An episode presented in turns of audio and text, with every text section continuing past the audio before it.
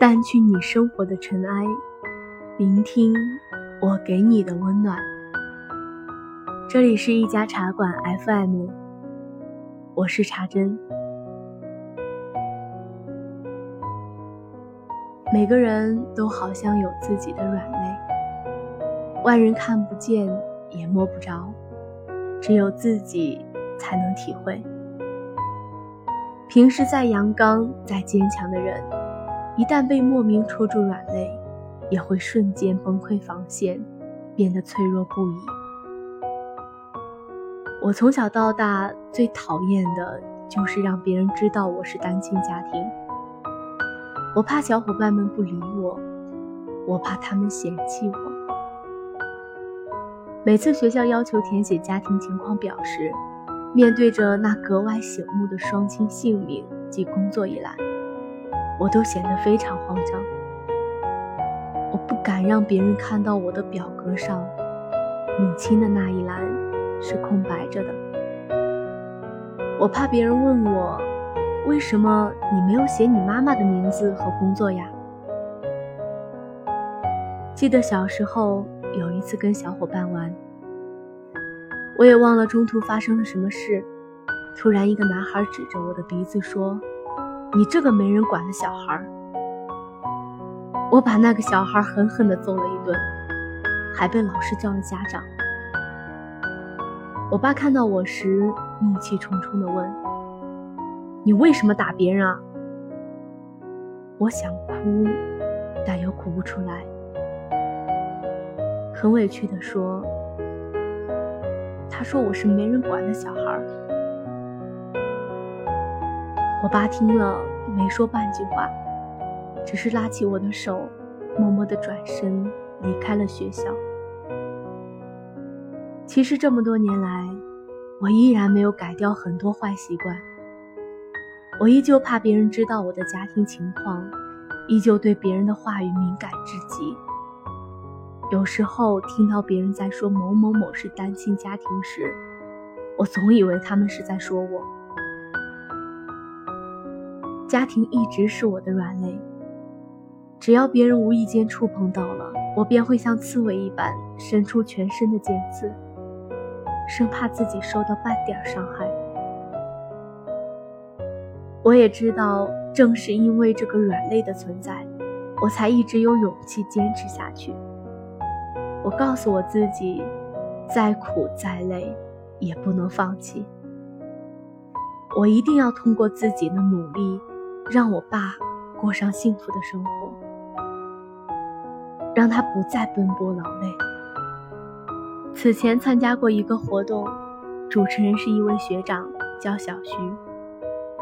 他告诉我们，他第一天来上大学的时候，是他爸踩着三轮车带他过来的。他爸在帮他整理完床铺后，准备回家，跟他说了一句话：“儿子。”爸挣的钱不多，没有能力让你过上好生活。你一定要好好努力，将来成为很了不起的人。小徐学长听到他爸说出这句话时，鼻子瞬间一酸，看着他爸远去的背影，他才发现这么多年来，老爸的腰已经直不起来了，变得瘦了。变得老了。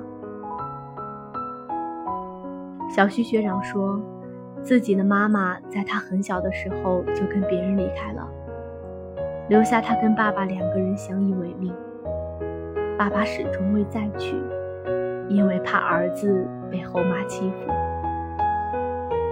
于是他爸一个人一边帮人家打石头，一边抚养学长长大，既当爹又当妈。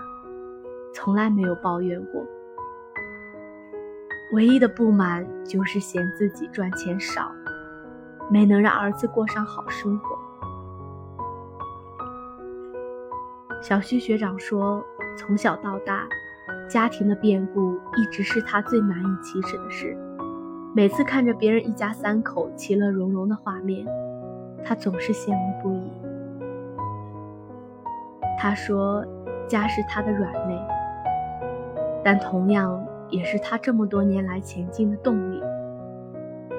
大学四年，他勤工俭学，做活动、兼职、做生意，一路磕磕绊绊的，所有人都无法理解他为什么如此拼搏，就不能让自己好好休息、享受一下吗？每每有人问他类似的问题，他都会回一个大大的微笑。他知道，在他心里，一直存在着一个梦。那就是要通过自己的努力，挣足够多的钱，让家里人过上幸福生活，让爸爸能度过一个安逸的晚年。有时候，我们所失去的，并不一定会成为负担，反而会在无形中化为一股力量。这股力量会在我们想偷懒、想放弃的时候。狠狠地抽我们一耳光，让我们再次清醒，让我们继续勇往直前。读者中有一位叫小新的姑娘，从小父母离异，她被判给了爸爸，妈妈从此远走他乡，从老家陕西到上海打工，此后十年了无音讯。甚至连个电话都没有。他说：“他都快忘记妈妈长什么样了。”本以为跟着爸爸生活便从此安稳了，但没想到，妈妈走后的一年，爸爸迷上了赌博。因为没有人管，他硬生生把家里所有积蓄全部输光。还倒欠了别人二十几万，